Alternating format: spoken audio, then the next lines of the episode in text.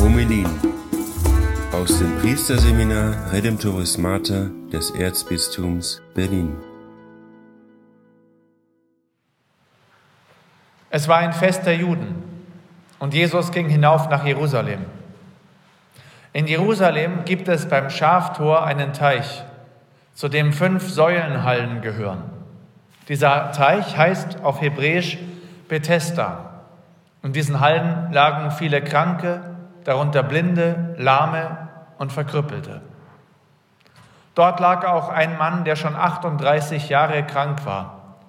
Als Jesus ihn dort liegen sah und erkannte, dass er schon lange krank war, fragte er ihn, willst du gesund werden?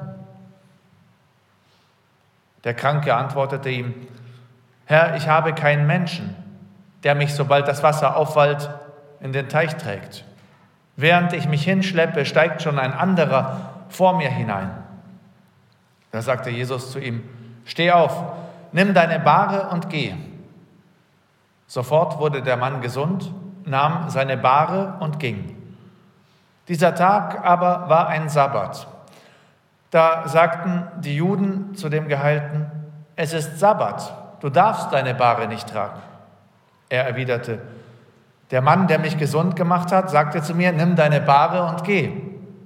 Sie fragten ihn, wer ist das denn, der zu dir gesagt hat, nimm deine Bahre und geh? Der Geheilte wusste aber nicht, wer es war. Jesus war nämlich weggegangen, weil sich dort eine große Menschenmenge angesammelt hatte. Später traf ihn Jesus im Tempel und sagte zu ihm, jetzt bist du gesund, sündige nicht mehr, damit dir nicht noch Schlimmeres zustößt. Der Mann ging fort und teilte den Juden mit, dass es Jesus war, der ihn gesund gemacht hatte. Darauf verfolgten die Juden Jesus, weil er das an einem Sabbat getan hatte.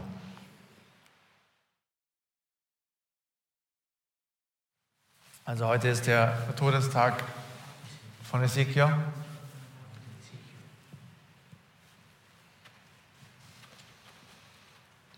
Der Gute hat es schon geschafft. Ezekiel feiert jetzt mit uns, freut sich, schaut und sieht, oh Gott, denkt er, wie müde hier alle sind, wie lahm. Und die sind im Himmel, da geht es richtig rund gerade. Und der Ezekiel ist da in der Mitte, mittendrin. Könnt ihr euch vorstellen. Oh Mann, der Ezekiel. Mein lieber Bruder. Wir waren zusammen Garanten hier im Seminar, der Ezekiel und ich. Der Ezekiel war eine Katastrophe. eine absolute Katastrophe. Aber Gott hat ihn gerufen. Und er, hat, ähm, er ist das geworden, was Gott wollte, dass er ist. Ein Christ. Und es gab so viele Menschen, die Hoffnung bekommen haben aufgrund seiner Person. Das ist für uns alle sehr schön. Es geht nicht darum, dass du jemand sein musst, der du nicht bist, sondern in dem Maße, in dem du deiner Berufung folgst, wirst du du selber. Und wirst du das, was, was Gott für dich vorbereitet hat.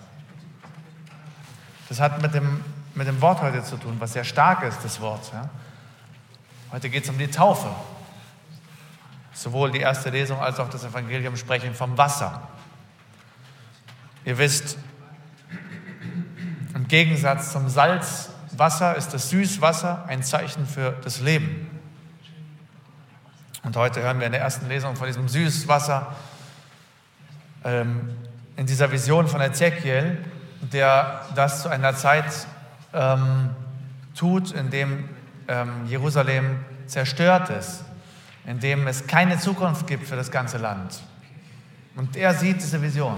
Er sieht diesen neuen Tempel und er sieht dieses geheimnisvolle Wasser, was vom Tempel fließt und was immer stärker wird. Und was Leben bringt. Leben bringt was die Salztümpel ausspült, ja, was möglich macht, dass Bäume wachsen, Bäume, die jeden Monat Früchte geben und deren Blätter Heilung bringen. Vielleicht auch deine Situation, meine Situation heute, ja? Situation des Todes, der Unfruchtbarkeit, der Müdigkeit, vielleicht auch die Situation der Kirche, in diesem schwierigen Moment des Angegriffenseins, ähm, was den sexuellen Missbrauch angeht, ja, der synodale Weg, ja, die Verunsicherung.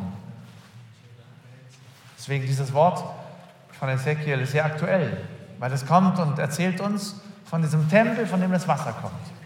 Das Wasser der Taufe. Das ist ein Bild für Christus, ja, der äh, alle erreicht. Das ist auch ein Bild für uns, die wir geheilt werden durch diesen Tempel. Das ist ein Bild für die Kirche.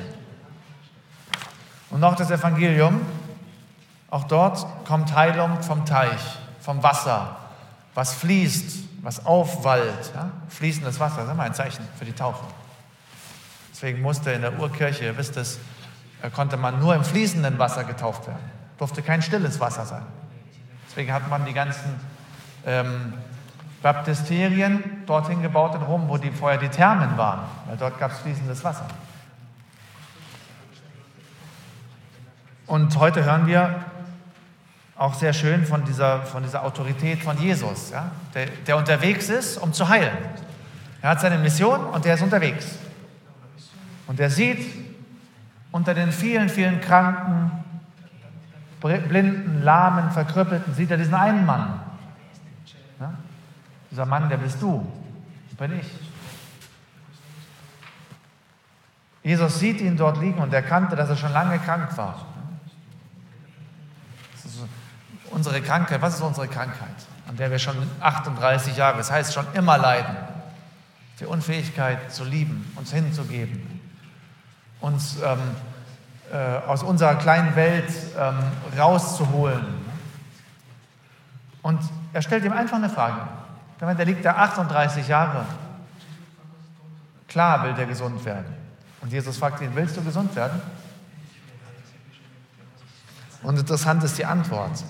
Er sagt nicht, ja klar, sondern er sagt, Herr, ich habe niemanden und da, äh, während das Wasser und während ich mich hinschleppe, ist schon jemand anderer da.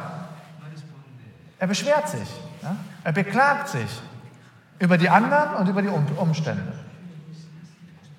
Das ist unsere Situation. Ne? Meine Situation oft.